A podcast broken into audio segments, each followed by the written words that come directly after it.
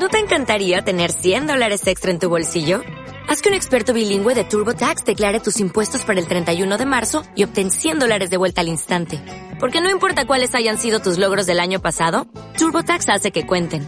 Obtén 100 dólares de vuelta y tus impuestos con 100% de precisión. Solo con Intuit TurboTax. Debes declarar para el 31 de marzo. Crédito solo aplicable al costo de la presentación federal con TurboTax Full Service. Oferta sujeta a cambios o cancelación en cualquier momento.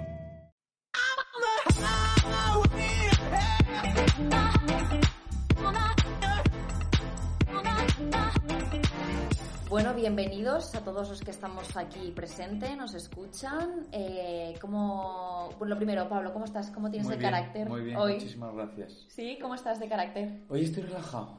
Bien. Eh, Sí, ya está. Vale, bien, muy bien. ¿Tú qué tal? Eh, yo estoy con ganas de este entrevistado que tenemos aquí mirándonos fijamente. Entonces, ¿qué tal tu carácter? Bien, pero no, en- habría que saber qué coño es el carácter, ¿no? Primero, porque, porque Oh, vale, bueno, vale, Venga, vamos poco a cuéntanos, poco. Cuéntanos que, pa- para ti, ¿qué es el carácter? es que estoy dudando entre si el carácter es eh, la suma de eh, lo que es constructo social, en plan, cosas que te afectan, y eh, lo que tú tienes dentro, o si os referís con carácter a eh, tu, tu mala leche, tu mal. Es decir, carácter que os referís a la personalidad, o, o, o sea, no sé, no sé cuál de las dos Es que David, lo importante no es a lo que nos referimos nosotros, sino a lo que se refiere el Lo que entrevistado. Tú, tú, lo- tú que entiendes... Ajá, lo que tú que entiendes. Carácter es como tu... Yo siempre lo relaciono con eh, ma- mal genio o, o sea, ser una persona como que, que acepta Ajá. más las cosas o las, eh, las combate o es más... Es decir, una persona con mal genio para mí tiene mal carácter, una persona con buen carácter es una persona a la que, con la que puedes relacionar. Sí, Ajá. yo lo relaciono con eso, pero no lo Ok. sé. O sea, sería como tu capacidad para... eh, no enfadarte frente a la adversidad, no sé si eso es la definición, algo así, no, no sé si va por ahí lo que vosotros Ok. queréis decir. O no, o es La como tú te resiliencia, ¿no? ¿Se dice eso? No. Eh, no. Como tener la capacidad de aguantar... No, el carácter también es, si tienes un mal carácter, también eso es un carácter. O sea, no es como resiliencia, Claro. que solamente hay resiliencia si tienes Claro. un buen carácter. O sea, si tienes un mal carácter, sigues teniendo un carácter. Entonces, eh, no sé qué estoy diciendo, pero...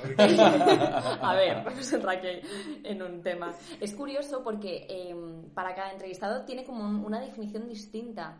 Por ejemplo, para eh, Mara, Mara Jiménez, era como las causas que ella defendía con tesón. Vale. Donde ella pone su carácter es en... También es verdad que se dedica mucho al activismo. Entonces os referís un poco a lo que decía al principio, lo de la personalidad. Un poco... Sí. Eh, para ella sí.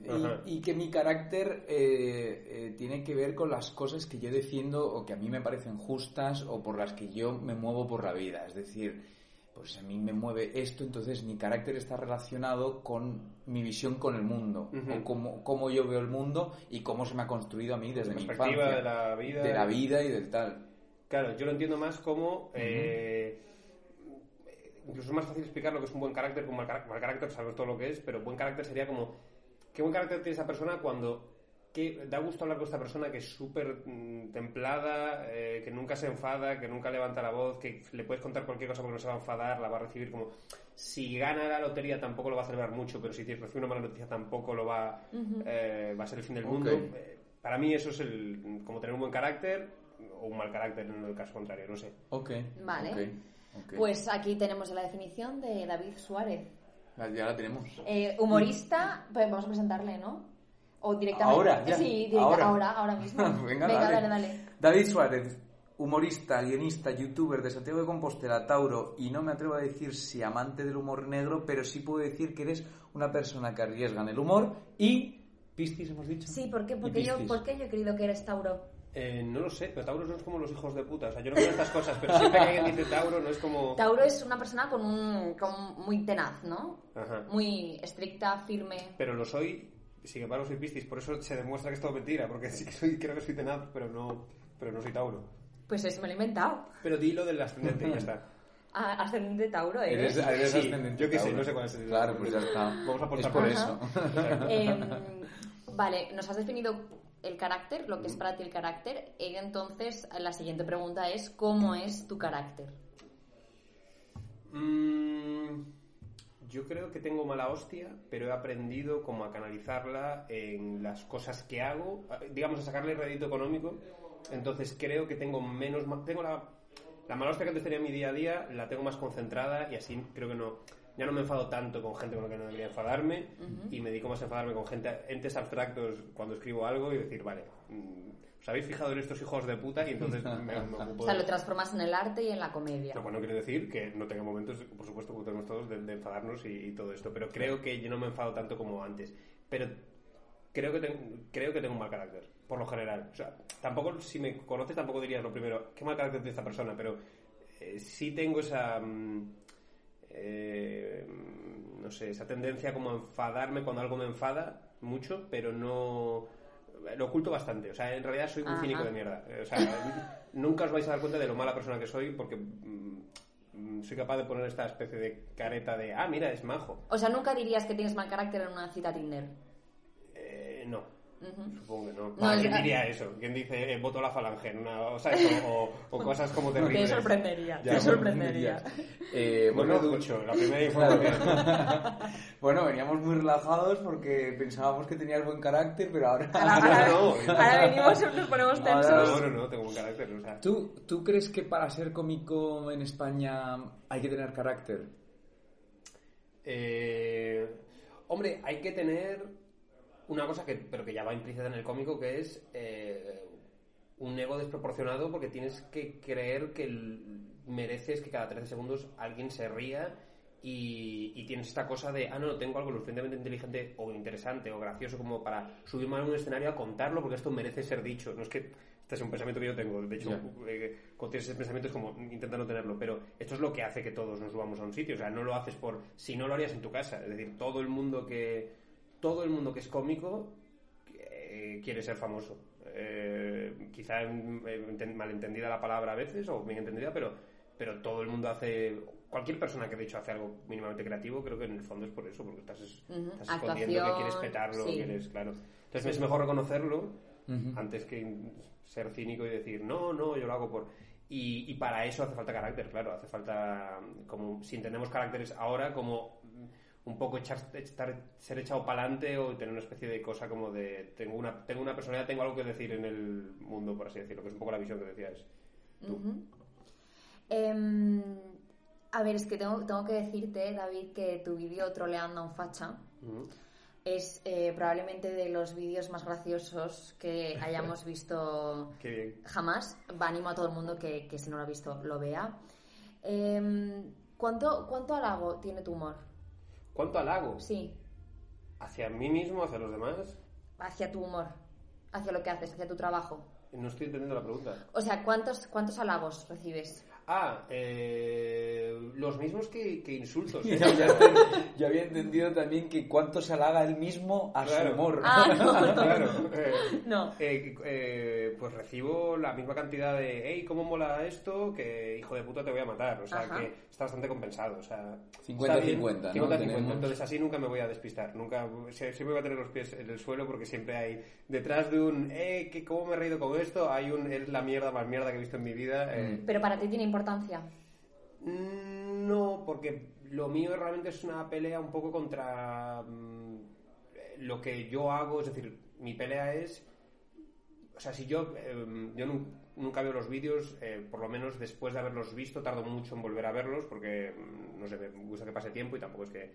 Pero cuando veo un vídeo mío después de mucho tiempo, sí que, me, y especialmente fumado, porque es cuando ves las cosas de verdad como son, eh, porque claro, cuando estás cerca de una cosa no puedes verlo nítidamente porque estás cerca de lo que acabas de hacer, pero si- Claro. si, si lo ves un poco abstraído, eh, y sí que ahí te das cuenta enseguida de, ah, qué mierda esto, o esto estuvo bien, o uff, qué puto, ¿por qué pensaba eso en ese momento? Y eso es lo único que me importa realmente por lo general. Por supuesto que te- un, un comentario negativo te puede afectar, si está bien escrito, si es un hijo Sí. de puta sin más, me la suda. Si es un una cosa argumentada, digo, tienes razón, mierda. Pero realmente la cosa que me, me preocupa es cuando veo algo mío y digo, pasado un tiempo y digo, joder, esto lo podría haber hecho mejor, esto tal. Es más eso, me jode más eso que que me digan, pues a mí no me gusta por esto y por otro. Bueno, ya, lógicamente, porque el vídeo, eh, por ejemplo, ese lo habrá visto 200.000 personas, pues no le va a gustar a todo el mundo. claro. Ok, o sea, es, es- claro, te afecta más una autocrítica tuya de lo que tú piensas eh, que, que alguien externo de... Sí, hombre, salvo que sea alguien con una voz que a mí me importa. Eh, Ajá. Entonces sí, pero si no, a mí que Pepito me escriba. Pero también un elogio, mm, sobre todo si está mal escrito o es como muy simple. Si, está, si es una cosa muy argumentada, me paro más como a verlo. Pero si simplemente, claro que va a haber malos comentarios. Entonces, ¿yo para qué le voy a dar importancia a algo? Tanto si es malo como si es bueno, ¿eh? Entonces, en cambio, yo ver que algo está mal objetivamente, porque sé cómo lo he hecho, sé lo que quería decir y veo que el mensaje no, no llegó o he sido eh, demasiado explícito o al contrario, demasiado... Ahí es cuando digo, mierda. O sea, objetivamente, es, esto es como, yo que sé, si eres carpintero y ves una cosa que hiciste hace tiempo y dices, vale, esta mesa cojea, mierda. Entonces, es más, es más eso, que, que te diga, no me gusta la mesa. Bueno, Es que sie- siempre hacemos esta pregunta y mm, porque entendemos que son exactamente igual de peligroso tanto las críticas como los halagos, ¿no? Sí. Que, que en muchas ocasiones a, a gente que tiene repercusión en su trabajo eh, los siempre habla solo de las críticas. No tiene en cuenta los halagos y los halagos en muchas veces te, te ciegan mucho más y a, a lo mejor te incrementan mucho más ese ego Hmm. del que poseen todos los artistas que desean ser famosos. Hmm. Sí, yo intento no pensarlo mucho, o sea, intento no... A ver, es imposible tener una visión 50-50 de las cosas, porque la realidad es confusa y no es eh, uno más uno son dos, son uno más uno es gris, pero eh, sí que intentas no... Estar impermeable un poco, ¿no? Sí, hombre, si tienes una percepción un poco como del, del- de lo que es la atmósfera general de, de una cosa que has hecho, como sacas un vídeo, sacas lo que sea, eh, sí que haces un poco, lees por encima los comentarios, eh, yo no, lo- no los vuelvo a leer después, pero ese primer día que lo subes el vídeo sí que tienes un poquito de, de curiosidad y demás. Y sí que te da una imagen de lo que de cuál es la nebulosa más o menos que ha generado, de, de opiniones que ha generado esa, ese vídeo. Y algunos vídeos generan más eh, este no ha molado tanto como el anterior y otros es como, hostia, qué guay esto, o algunos es, el final fue una mierda, y dices, vale, sí, el final fue un poco una mierda, pero no es que te afecte un comentario, dices más, mm, Un cómputo. vale, lo que pensé que era un cuadrado resultó ser un triángulo y yo no, fui capaz de verlo hasta que no he subido el vídeo y me lo han dicho, en plan, hey, ¿no ves que esto es aburrido? Es tal? Pero ya está, intentas como quedarte con ese run run de, ah, han pensado esto. Ok, ok. Esto- esta- me gusta esto de la geometría. O sea, Pensaba que era un cuadrado, pero es un triángulo. Em, David, em, Aquí estamos. ¿cómo estamos aquí? Sí. ¿Cómo viviste el momento en el cual quedaste absuelto por el chiste? ¿Cómo fue? Eh, ¿Te lo esperabas?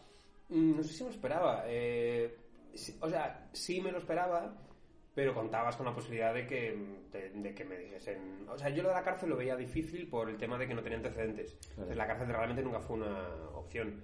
Si no, estaría mucho más cagado. Pero sí que la posibilidad de una multa grande y lo de la inhabilitación en redes, que era una cosa confusísima que realmente no podían hacer porque es muy abstracto. Como impides que una persona, un ciudadano No europeo, regulado, sí. no tuitee algo. O sea, es absurdo. Te quitan el móvil. Claro, no tiene ningún sentido. Es como casi una especie de derecho mm, humano que te quitan, no tendría sentido. Entonces, em, aún así, con lo, con lo abstracto que era eso, me preocupaba más eso que lo de la cárcel, que era inviable porque yo no tenía antecedentes, eh, y lo de la multa. Y luego como el escarnio este de has perdido el juicio, entonces eh, of- of- oficialmente ese chiste es ilegal y tal. Entonces, me daba más miedo eso que la cárcel, y entonces mm, tampoco es que yo tuviese un miedo tremendo a a que fuese a, se me fuese a acabar, o sea, que empezase a pasar el resto de mis días en la cárcel porque no, o sea, eso ya sabía que no iba a suceder. Entonces era un miedo como un poco de, bueno, a ver si me toca pagar esta multa o si me toca no pagarla. Entonces cuando recibí la noticia que no, ya era un poco esperado. Primero, el castigo no era tan gordo y segundo, ya era un poco esperado que con todo el run run social que hubo de esto es una idea de olla,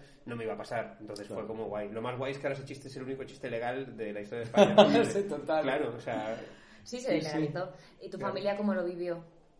Eh, bien, al principio supongo que con preocupación, hombre, luego muy bien, eh, al principio con preocupación. En ningún momento me hicieron sentir mal, o sea, fue todo más como... eh, lo que sucedió es que mm, yo, te- yo estaba como muy encaminado a hacer, a hacer lo que yo hacía, eh, es humor negro y todas estas cosas, y realmente cuando pasó lo que pasó sí que hubo un poco de diatriba mía personal y en la gente que me rodeaba de, oye, esto que todos te hemos reído las gracias, ¿hasta qué punto ahora habría como que... Te hizo replantearte.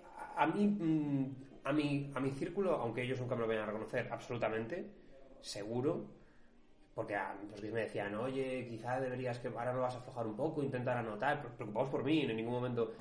Y a mí sí me pasó de, de no planteármelo demasiado, salvo alguna en algún momento puntual de decir, hostia, no sé si mm, esto me va a salir bien, igual lo acabo, sobre todo en pandemia que me pilló también por el medio, no tenía ingresos por bolos porque no había actuaciones, Claro. entonces era un poco el, el hostia, espérate que, que, que igual es que todo son- sonó muy bonito, pero igual ahora te tienes que ir a...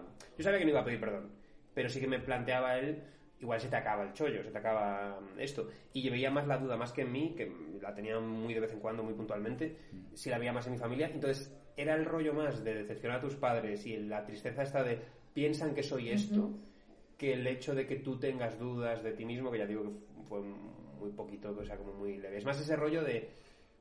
Si es que a mí es- fue un poco como la, la sensación de tener a alguien que se dedica a porno. Es decir, como un poco como... Supongo que esa persona le gusta lo que hace, pero sabe que sus padres jamás van a aceptarlo. Entonces es un poco la pelea entre sé que mis padres no aceptan esto, pero al mismo tiempo a mí me hace feliz, pero al mismo tiempo todo el mundo está diciendo que no, pero a mí me está reportando una serie de cosas que sí que les encuentro beneficio. Entonces eh, nunca, me, nunca me hicieron sentir mal, pero sí que había este- esta cosa como de sí, claro, haz lo que quieras, pero no crees que deberías. Entonces tú sabes que en el fondo están pensando, ojalá me hubiese tocado un puto hijo eh, que hiciese caminos y puertos o algo así. Entonces, bueno. Eh, y, Claro. y mucha publicidad, ¿no?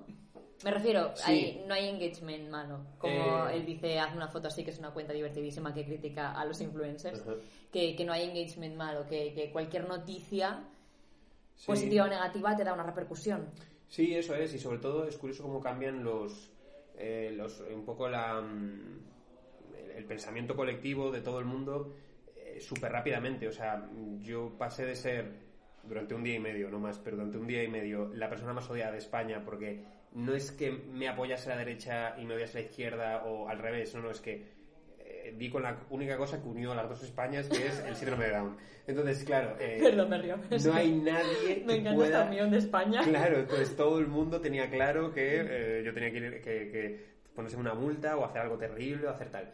Y, y de repente, gracias a la cárcel y a la amenaza de lo de la cárcel y todo esto, de repente en cuestión de meses yo paso a ser como una especie de abanderado de la libertad de expresión y de tal, que no lo siento así, pero poco esa fue la, la, la carcasa que se me puso y por supuesto que la aproveché porque en parte es, es- al final estás haciendo una defensa de un, de, de un chiste y de ficción, por tanto, entonces para mí sí era importante, pero bueno, no es que yo quisiese ser aquí eh, una Irene Montero de lo, de lo, de, de- de- sí, de la libertad de expresión y demás.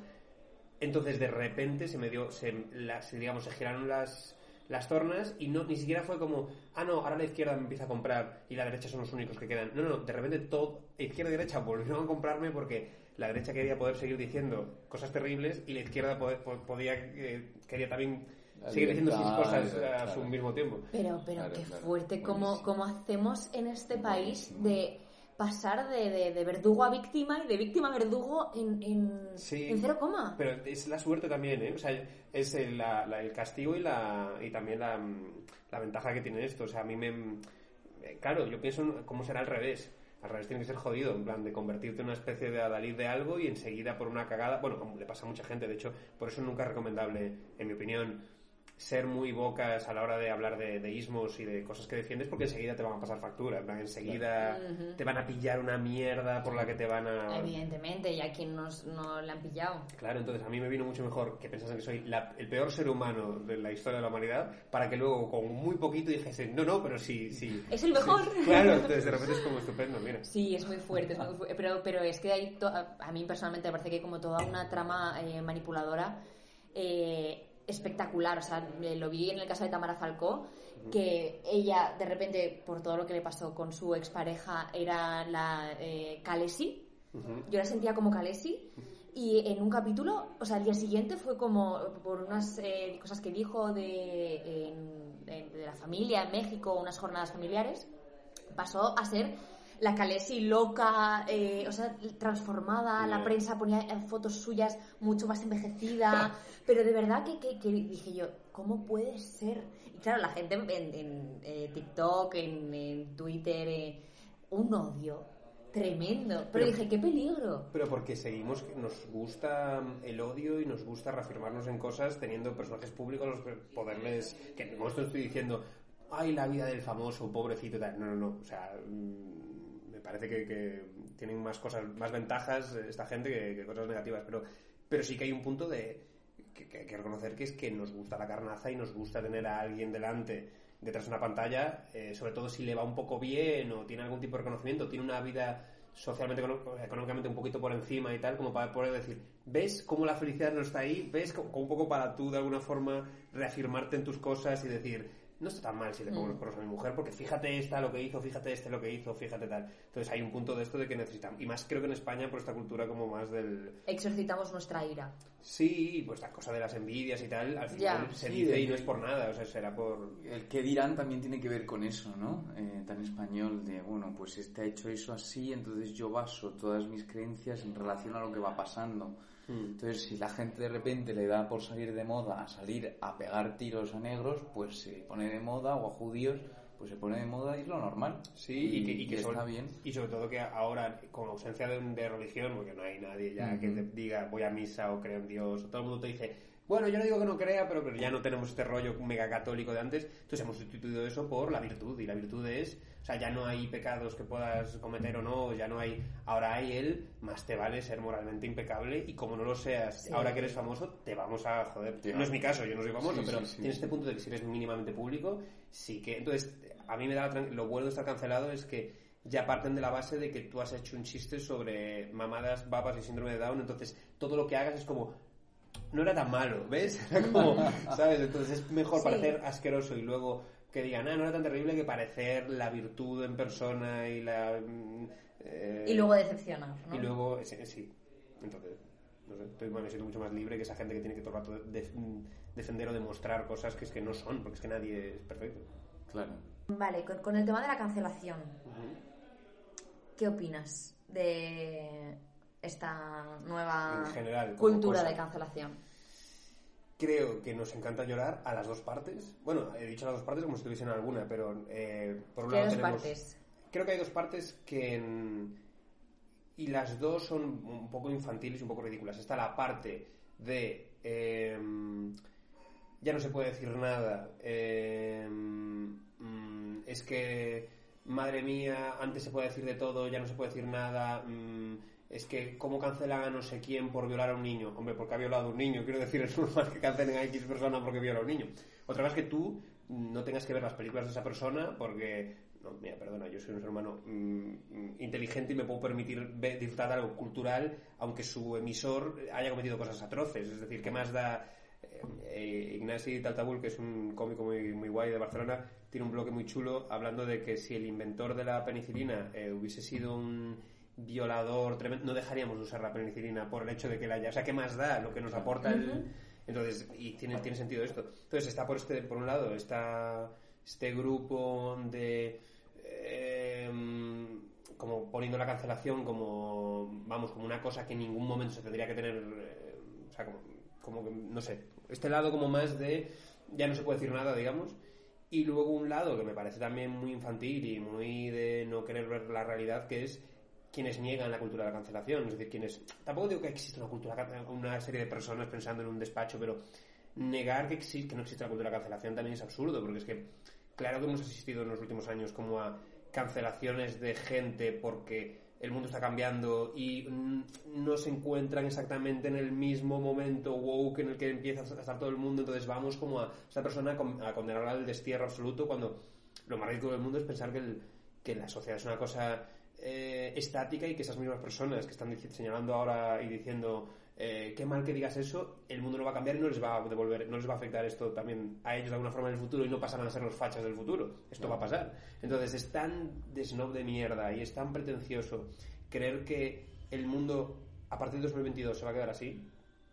Ya. Es tan de idiota creer que no, no, es que yo ya he llegado a la virtud. Y la virtud es un techo, como en el show de Truman, hay como una pared y ya después no hay nada. No, hijo de puta, vas a ser la misma rata que, era- que está señalando que no te gusta, mm, porque eh, es que John Wayne es fascista. Sí, claro, porque hacía pelis en los 60, por supuesto que, que, Claro. que- que creía que sí. a, la mu- a una mujer estaba bien, o un salvo gesto, no quien fuese. Entonces, eh, pero va, así, esa va a ser la visión que va a tener también de ti la gente del 2050. Entonces, no sé, me parece, me parece que los dos son, o sea, al final creo que la visión in- intermedia, que es la del tampoco vamos a fliparnos y no vamos a acusar a nadie, eh, y a poner el grito en el cielo por algo que realmente todos hemos visto en nuestros grupos de WhatsApp, eso me parece un pensamiento importante, en plan de, si algo lo has hecho tú, y todos hemos puesto, en- hemos hecho un chiste fuera de lugar en un grupo de WhatsApp, no fuera de lugar, sino con una... eh, En una comunidad en una comunidad segura. que entiende, exactamente, entiende que todos los que estamos en ese grupo de WhatsApp somos amigos, que nunca hemos eh, apaleado a un negro, nunca hemos... Entonces se pueden hacer según qué chistes.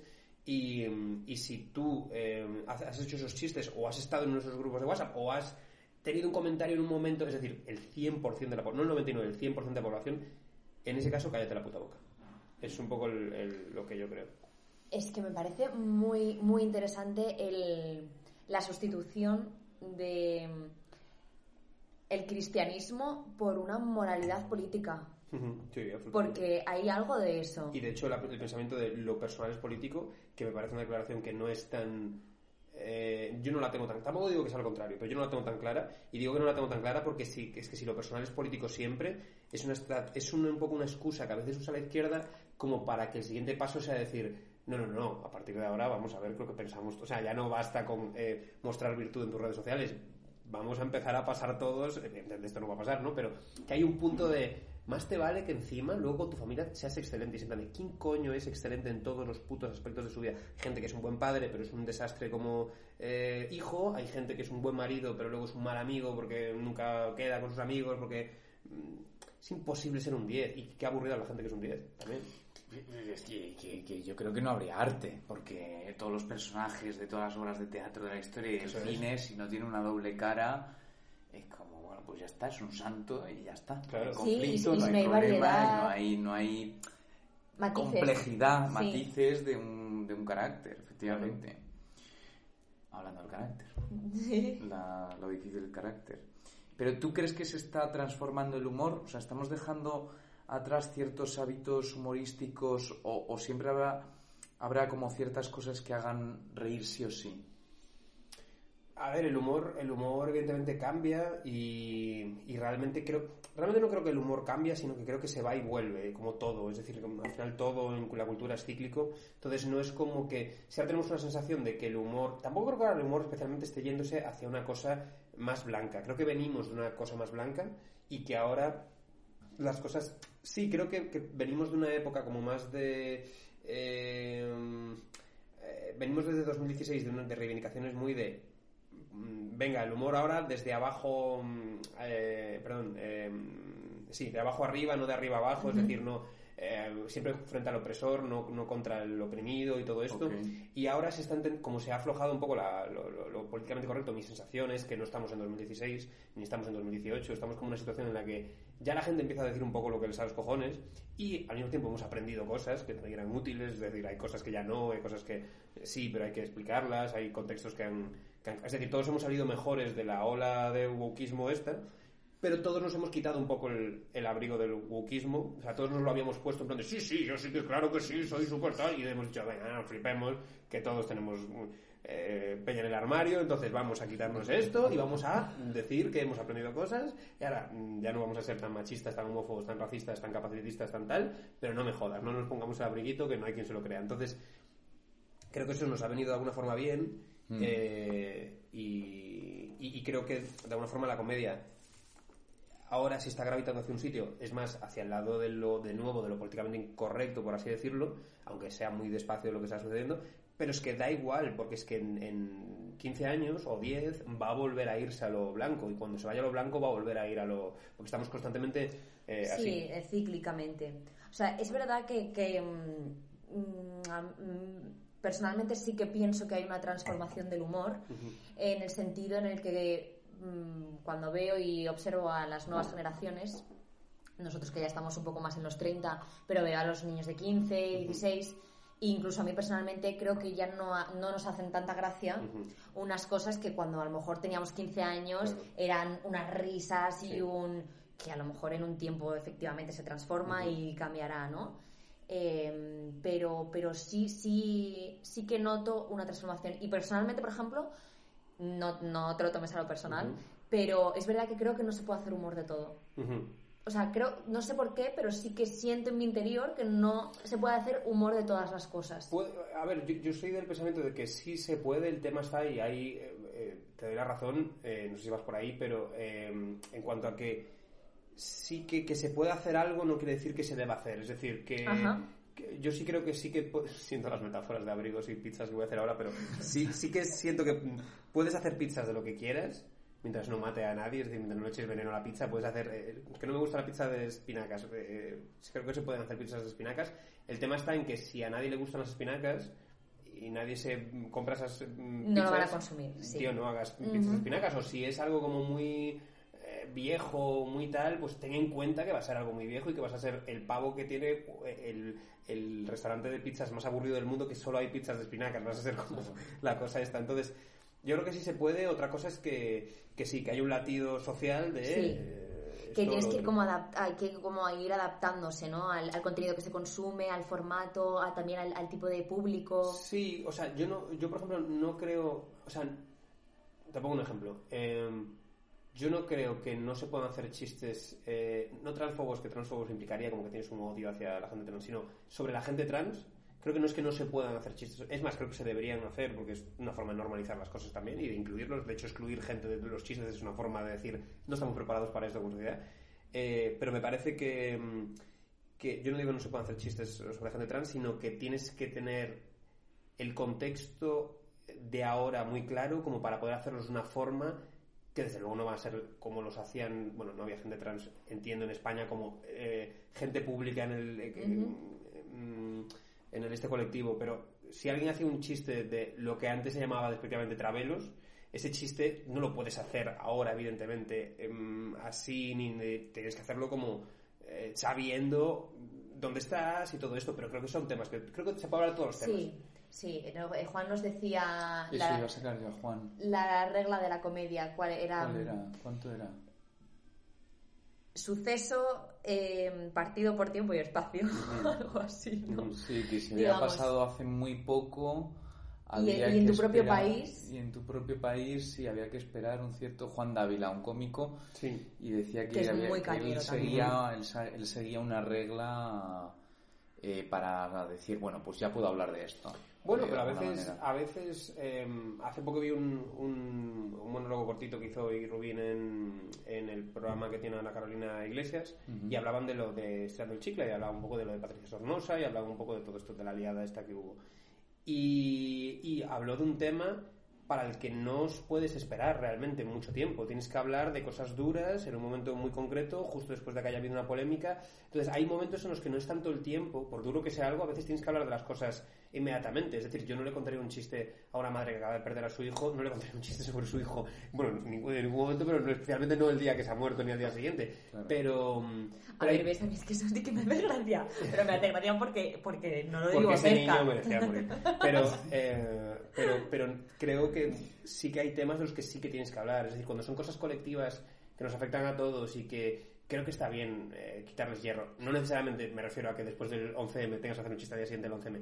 Pero si de repente ha habido una situación eh, de gran tensión o de gran carga para la que hace falta que alguien rompa ese globo y no lo puedes hacer semanas después, lo tienes que hacer al día siguiente o a los dos días. Es como cuando pasa una desgracia, ¿qué hace el Mundo Today o qué hace Charlie Hebdo o qué hace esta gente? Sí. No, tienes, sí, sí. tienes que hablar de... Que no es reírte de las cosas, es hablar de ellas en un tono en el que nadie está hablando, que es el de... No nos preocupemos tanto, todos vamos a morir, que es la visión que tiene la comedia siempre. Mm. Sí, sí, es verdad. Es que yo, yo- yo tengo familia italiana y creo que en Italia esto es distinto. Es. eh, no lo sé. Eh, pero que eh, recuerdo como amigos de mi padre que venían a Italia, eh, que venían aquí a España y notaban que había muchas cosas de las que no se podía hablar, como pues yo qué sé, pues no se podían hacer chistes sobre la muerte y que, les, les- que, que eran muy fuertes y, y viceversa en Italia había cosas que eran muy fuertes como tú llamas a alguien hijo de puta en Italia Y es terrible. y te, te meten, te, meten, te meten un puñetazo en la cara. O sea, no, no puedes llamar hijo de O un puta. A la balazo si estás en no se le Nápoles. Sí, Directamente. un balazo si estás en Nápoles, ¿no? Entonces es verdad que creo que hay mm, ciertas cosas que son como muy eh, del carácter, volviendo a- al nombre de nuestro podcast, de propio del país y que el, el humor está muy directamente relacionado con... Que, que es un poco lo que la, ¿Tú qué- la descripción un poco dirías? carácter que a la, a la que iba yo al principio es un poco exactamente eso, que es el, tu, tu, tu capacidad para asimilar la, lo, lo que te enfada. Es decir, una persona con buen carácter es capaz de mm, pasarla por alto, una persona con muy mal carácter es la que se vuelve loco, se enciende y, y por eso también es bonito que el mal carácter, por lo menos para mí, pero creo que es algo más o menos extendido, sea considerado aquel que es el que no tolera las cosas. Porque siempre es mejor eh, mamar que morder, por algún, dicho de alguna forma. Es decir, cuando tú eh, te enfadas por todo, es una visión como del mundo tan de todo tiene importancia cuando está demostrado que no, al final de la peli te mueres, es decir, acaba todo mal, no, te, vuelvas tan loco, entonces eh, tiene sentido eso y sí que mm, es verdad que tiene que ver con el carácter, no lo había pensado. Un buen carácter es un buen humor, entonces. Sí, creo que está relacionado, creo que sí, creo que tiene sentido porque de hecho, la gente que no tiene sentido del humor, no la gente que, tampoco te digo una persona ahí que, que esté todo el rato mm, riéndose de todo y que no sepa estar serio, a mí tampoco es que eso me agrade especialmente, pero esta gente que es muy fría y que no admite ninguna gracia ni admite nada y que es como... Eh, hostia, me resulta, me resulta como muy robótico y me da como hasta, me parece como muy poco humano, me parece como, me, me pone nervioso, me parece como muy uncanny valley, esta cosa que cuando ves una persona en 3D que intenta imitar a un ser humano pero no lo consigue, pues hay algo ahí como de... Ah". Pues ahí está tu reto, entonces, ahí ya por esas personas y intentar sacarles una... Pero es imposible, hay veces que no se, no, si no se puede, no se puede. Em, eh, te, iba a hacer una pregunta, pero sí, em, ¿crees que también hay distintos tipos de humor? Sí, claro, sí, sí, hay hay humor negro, hay humor político, hay humor, y a veces se cruzan evidentemente, hay humor blanco, hay humor, no sé por qué, porque esta cosa de ponerle colores al humor, pero, pero, sí. pero sí, hay humor escatológico, hay humor en lo que se dice elegante o más tal, hay humor de, todas las clases. Hay humor en teoría de derechas, hay humor en teoría de izquierdas, hay humor eh, mm, también por comunidad autónoma, por países, por ahí. Mucho. ¿Cuál es el tuyo concreto? No lo sé, el mío. No, no lo sé. Parece fácil la pregunta, pero no lo sé. También me daría mucho asco responder esta pregunta. Es que sería como muy de cretino ser consciente de qué humor tiene. El humor que hace soñar a los demás. Yo soy de este color. Yo soy de este, de este equipo. ¿Siempre has tenido este carácter?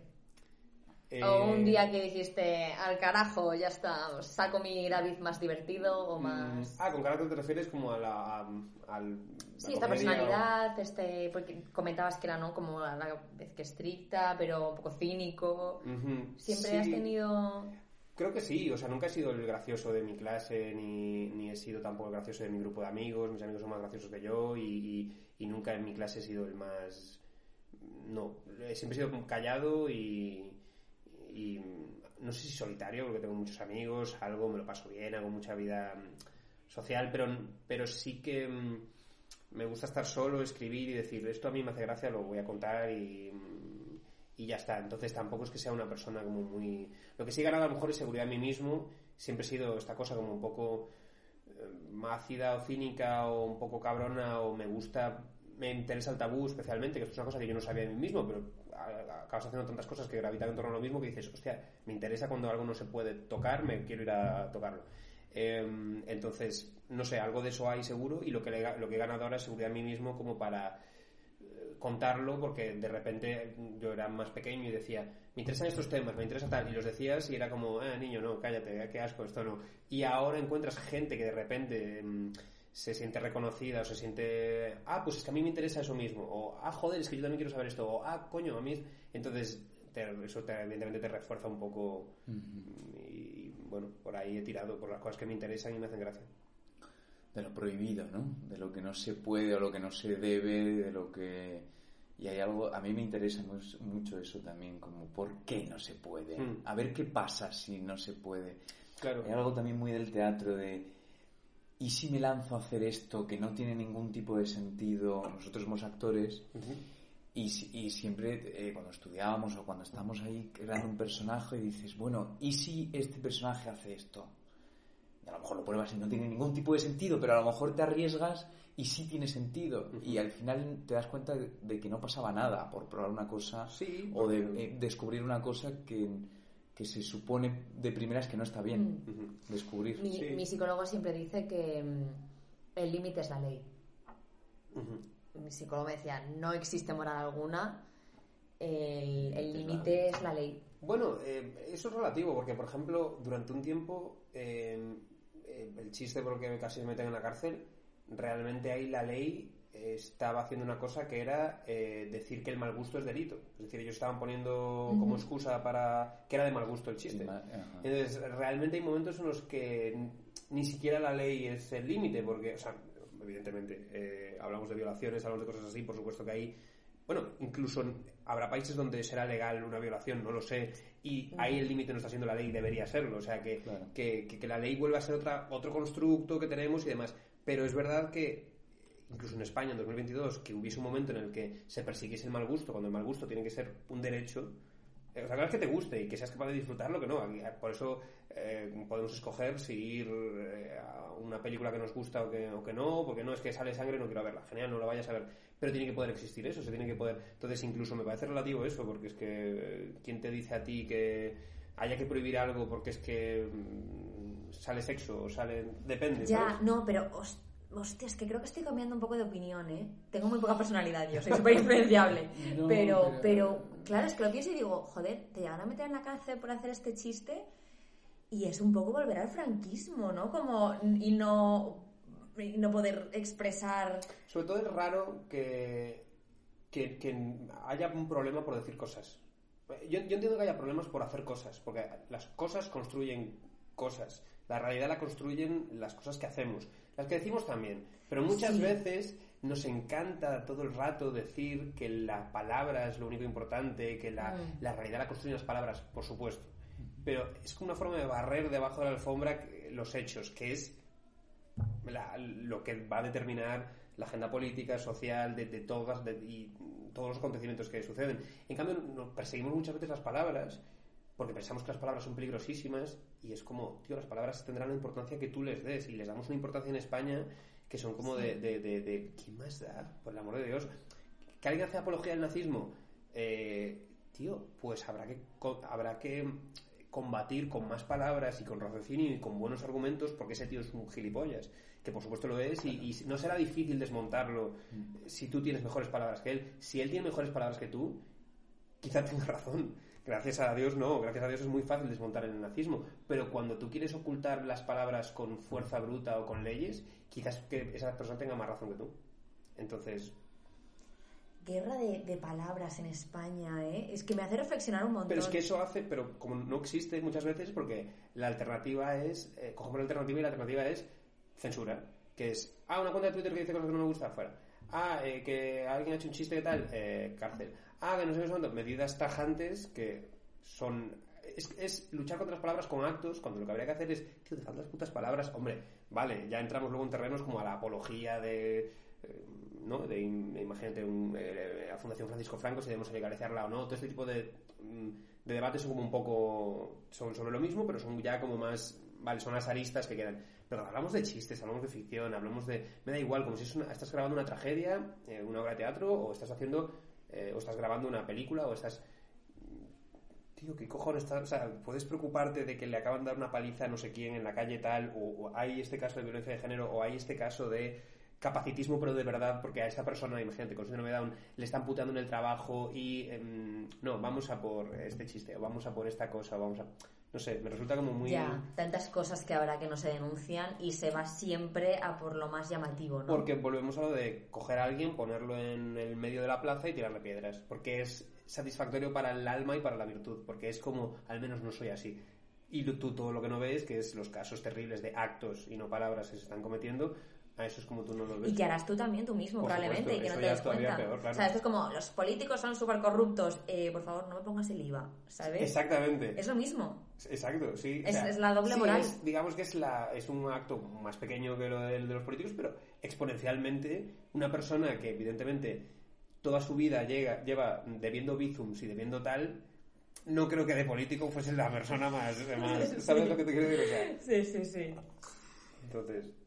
Eh, a mí sí me ocurría, eh, si este mismo chiste de la chica de síndrome de Down hubiese salido en una película, eh, no hubiese pasado nada, ¿no? Si un personaje de una película, yo que sé, de los Cohen, de la que sea, hubiese en la barra de un bar, en la escena que sea, hubiese contado ese chiste, si le hubiese acusado al guionista de eso... Habría pasado desapercibido. Habría pasado desapercibido y sobre todo habría pasado que, o sea, el, el tema está en que, em, y yo eso lo entiendo y aquí doy un poco, o sea, aquí sí que reconozco que, mm, o sea, entiendo la confusión, entiendo la confusión en el sentido de, se armó un escándalo grande por muchos motivos, pero uno de los motivos es que la figura del personaje cómico en España no se entiende tanto como en Estados Unidos. En Estados Unidos hay mucho cómico que tiene, bueno, todo el mundo tiene su personaje de escena, su, aunque sea persona se llame igual que tú, como es mi caso, todos sabemos que se diferencia la persona que está arriba del escenario a la que se baja. Y aquí tenemos esta cosa un poco del club de la comedia, como de,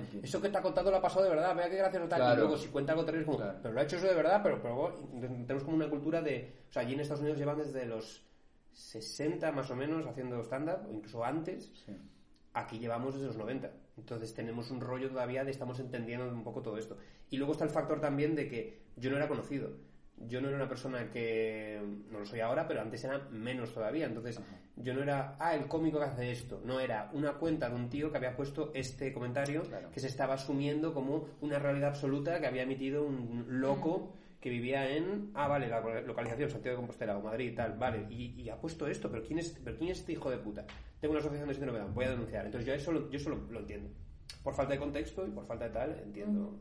Claro, que llevamos desde los 90. A lo mo- Yo creo que a lo mejor hay gente todavía que se, que se cree ese gag de, mm, de los de stand-up, de pues venía, venía en el tren Sí. viniendo para acá y se, la gente se piensa que de verdad A, a mí venía, a mí hace no tanto, mi padre me dijo una cosa que fue muy reveladora, que fue, eh, joder, y el, el Wyoming es graciosísimo, ¿cómo se le ocurren todas esas cosas? Y de, porque tiene un pronter, y, y porque es muy gracioso, y lo lee muy bien, pero tiene un pronter. Claro, claro. Y dice, ¿qué es un pronter? Y yo se lo explicaba como, Claro. ¿qué dices, hombre? ¿qué leyendo. ¿Qué me estás contando? Bueno, pero... un equipo de guionistas Sí. detrás. claro. Hombre, no, claro, sin duda, pero... mm, Independientemente de que el tío es brillante y que Sí, no, y que a lo mejor incluso alguna la tira y es suya en el momento. Claro, pero me ¿no? hace gracia Pero- esta poca noción, pero como tengo yo de... Como Sí, de, un puente, de- de un ¿sabes? jefe, claro, de Claro. cosas de ingenieros o de, claro, sí. Sí, sí. Eh, bueno, hablando de los shows, cuéntanos eh, cómo vas con tu show, dónde te podemos ver, haz un poco de publi. Pues estoy fijo en Madrid, en el Teatro Sojo, todos Ajá. los meses, eh, con un show que no vengáis a ver porque eh, llevo como, desde lo, lo escribí con 23 años, llevo como 7 años con el mismo puto show, cambiándolo un poco y tal, y estoy ya con ganas de estrenar el nuevo, que lo estoy probando en un bar más pequeñito, en Beer Station, Ajá. y espe- espero estrenarlo a ver si cerquita de verano, más o menos. Y, eh, y tengo ganas porque ya es una cosa más mm, sigue, sigo siendo mis cosas, y sigue siendo bestia y sigue siendo. tiene todo lo que suele tener las cosas que hago, pero es más maduro, es más adulto, estoy más orgulloso de, de él y, y nada, por lo demás, eso, me, me mola, me paga el alquiler y viajo por España y como cosas en otros sitios, entonces está bien, entonces guay. Y vas a llegar a los 31, gracias Y a los poder 31 mantenerte. Vivo, sí, exactamente. Qué bueno. Em, a ver, eh, ¿tú crees, David, contéstame con sinceridad, El Que- pueblo judío. Deberíamos hacer algo. No, pero- ¿Crees em, que, porque haces chistes de síndrome de Down, leucemia, ¿no? Bueno, haces chistes que abarca humor negro, aunque luego también tengas matices o otros tipos de humor, por supuesto. ¿Crees que si tuvieses experiencias cercanas a eso, cambiarías tu, tu chiste? ¿No harías Mm, chistes sobre eso? No, y me parecería cínico por mi parte. Me parecería cínico que por eh, yo tener una situación personal determinada, puedo entender que a mí no me. O sea, no, no somos robots, nos puede afectar más. Yo me acuerdo que a mí los chistes de Parkinson en la época que mi abuelo eh, tenía el Parkinson más avanzado y demás. Me afectaban más que otros chistes, pero no, no he dejado de hacer chistes de Parkinson ni, ni lo voy a, no- ni lo voy a hacer. Y en parte es porque sería muy cínico por mi parte. En plan, de, no, esto no, porque a mí esto me afectó. Entonces, que hijo de puta, la madre que tiene un hijo con leucemia, ese, no, no, hagamos chistes de todo el mundo porque es la forma de incluir a toda esa gente. En plan, Claro. eh, la idea es darle a todo el mundo por el culo porque así es la forma de ser justo únicamente, es joder a todo el mundo por igual. Entonces, eh, me parece como que, que- que claro que no lo haría, me parecería feo eso, me parecería, mm, no sé, pero claro, te afectan más unas cosas, te afectan más otras. Lo que sí he aprendido es, a, ya que puedes ser susceptible los chistes de que haya polémicas, intenta que el chiste, si hay una polémica, cuando salga en, por ahí, estés más o menos orgulloso de él. Es decir, aunque sea una cosa terrible, aunque sea una cosa muy jodida, pero que puedas decir, sí, lo hice yo. Pero Claro. mm, Que sea buen chiste. Eso es, que fue un poco la rabia que me dio con este, que fue un poco como un chiste más del montón, que, y fue como, mierda, si pudieses coger el chiste por el que se hubiese liado una polémica, es que, ¿sabes? Habría como, dame unos minutos, espérate, Espera, este, espera, este, que se líen por espera. este, ¿sabes? Pero... Voy a cambiar un poco y ahora me denunciáis. Claro, entonces, y editar el chiste. Entonces, eh, entonces eh, claro, tú estás intentando, a partir de ahora, por lo menos mi pensamiento, que si algo tiene proyección de ser polémico o lo que sea, por lo menos asegúrate de que si eso lo ves en un telediario, que digas, sí, fui yo. Sí, sí. Pero fíjate el remate Lo que firmo, lo. Claro, mira qué bien está hecho, las palabras, no sobra nada, pero por lo menos poder defender firmo. eso. Entonces, bueno, yo qué sé. Arriesgarse, pero ir con todo, ¿no? Hasta el Exacto, final. sí, sí. Claro. ¿Y mm, límites del humor tú crees que tienes? Eh, voy a decir que no, y supongo que todo el mundo tiene límites de humor. eh, Si no, supongo que los límites del humor son las cosas que tú no quieres reconocer de ti mismo. eh, bueno, quitando obviamente tu familia, cosas que no quieres, no sé, hacer un chiste con el DNI de tu madre publicado y no sé, como algo para Claro. joder a alguien, quitando ya casos extremos y tal. Creo que ya son cosas de que tú no quieres reconocer de, de ti mismo y creo que también el cómico lo que debe hacer es, o por lo menos si pretende ser interesante, es empezar a hablar de esas cosas que te dan miedo porque son las que de repente, o sea... mm, Son muy creativas. Sí, es como si encendieses una linterna y accedieses a una parte de la habitación que estaba a oscuras y de repente todo el mundo la puede ver y es el, la vergüenza de que todo el mundo la esté viendo, pero es como, hostia, qué, qué guay, de, qué interesante de repente esto. Entonces, yo intento hacer eso cada vez más. A veces es duro, porque a veces hay cosas de las que no quieres hablar, pero te intentas Mm. forzar de alguna forma. Igual que en la actuación, eso Totalmente. hay que entrar en esos cajones. ¿Cambiarías algo de tu carácter? Em, supongo que sí, me gustaría tener ser menos impaciente, me gustaría uf, muchas cosas, ser como más, tener menos mal genio, me gustaría, bueno, eso creo que cada vez menos, pero me gustaría em, ser menos, ¿cómo se dice? Eh, Procrastinar menos a veces, me gustaría, no sé, ser más empático a veces, me gustaría ser muchas cosas, no sé, cambiaría, sí, claro. También, pero si lo cambias luego, qué aburrido, porque no sé, no, sé- no seas tú y no hablarías de las cosas que hablas y no te preocuparían, no sé, claro que cambiaría cosas, pero no sabría decir muy bien. Dale, por favor. No, dale, a esta pregunta. Em, Estamos llegando ya hacia el final. Vale. eh, ¿Qué asuntos te gustaría defender con mucho carácter y pasión, pero por algún motivo, eh, como por ejemplo miedo al, re- al rechazo o lo que sea, no defiendes? Eh, te, te apagas, por así decirle, dices, uy, por aquí no. Eh, pues me pasa con. Me pasa con los temas que defiende todo el mundo, porque me pasa que no los defiendo no porque no crea en ellos, sino por dos motivos. Porque me parece como que ya es un terreno que lo han iluminado con una linterna, entonces no me apetece iluminar algo que ya está siendo iluminado porque es absurdo. Eh, y también porque me.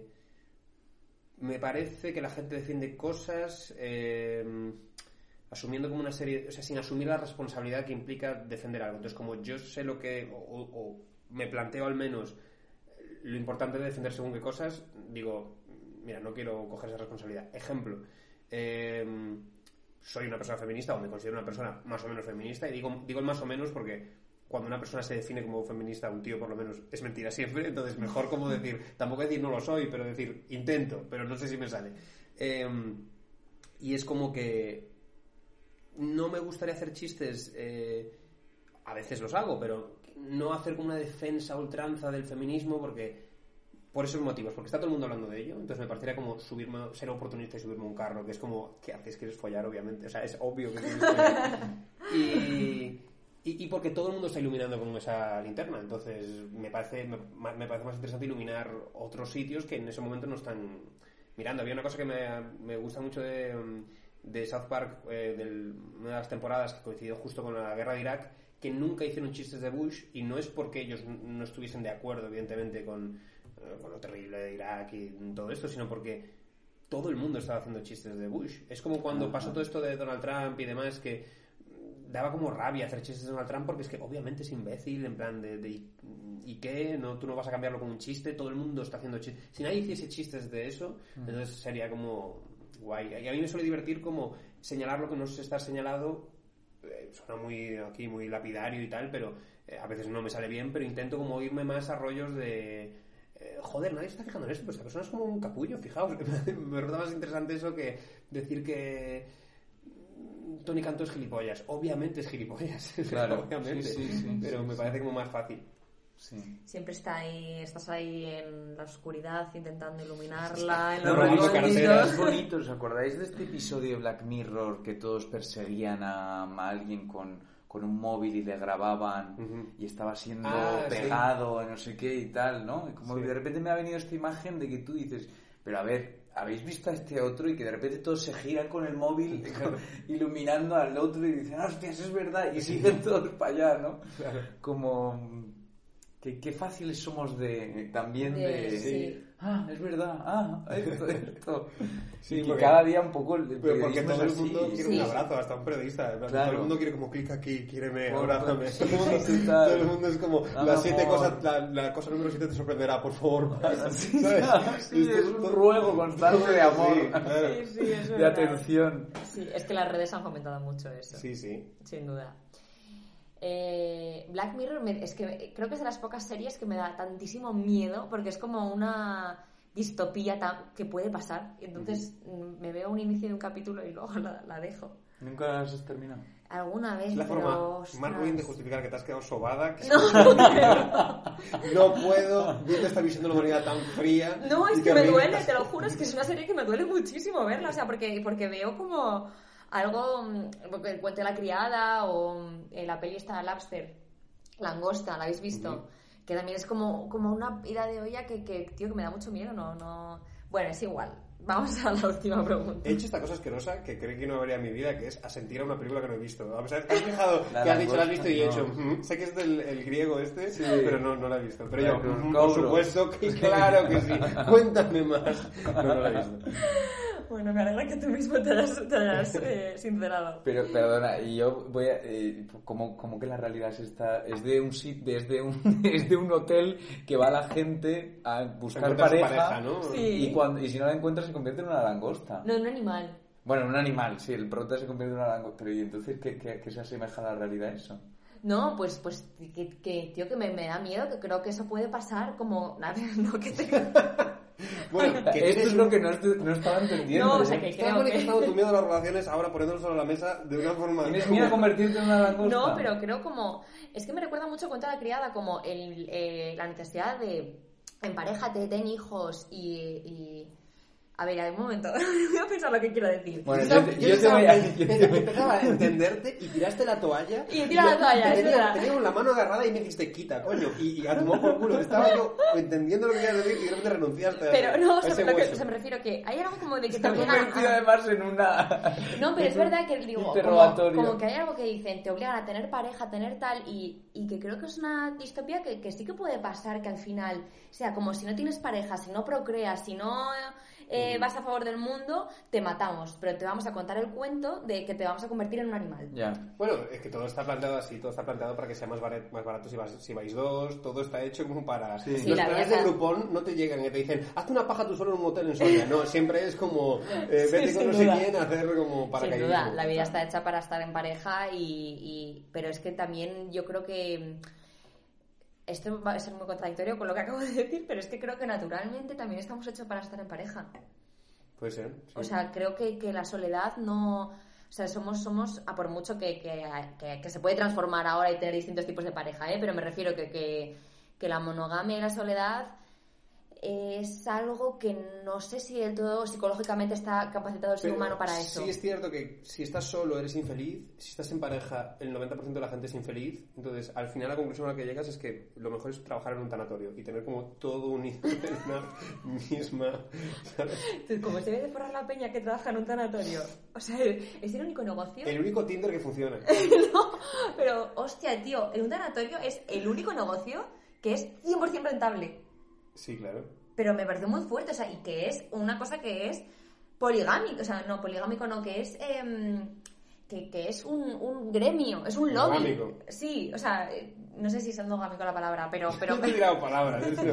Calcetín.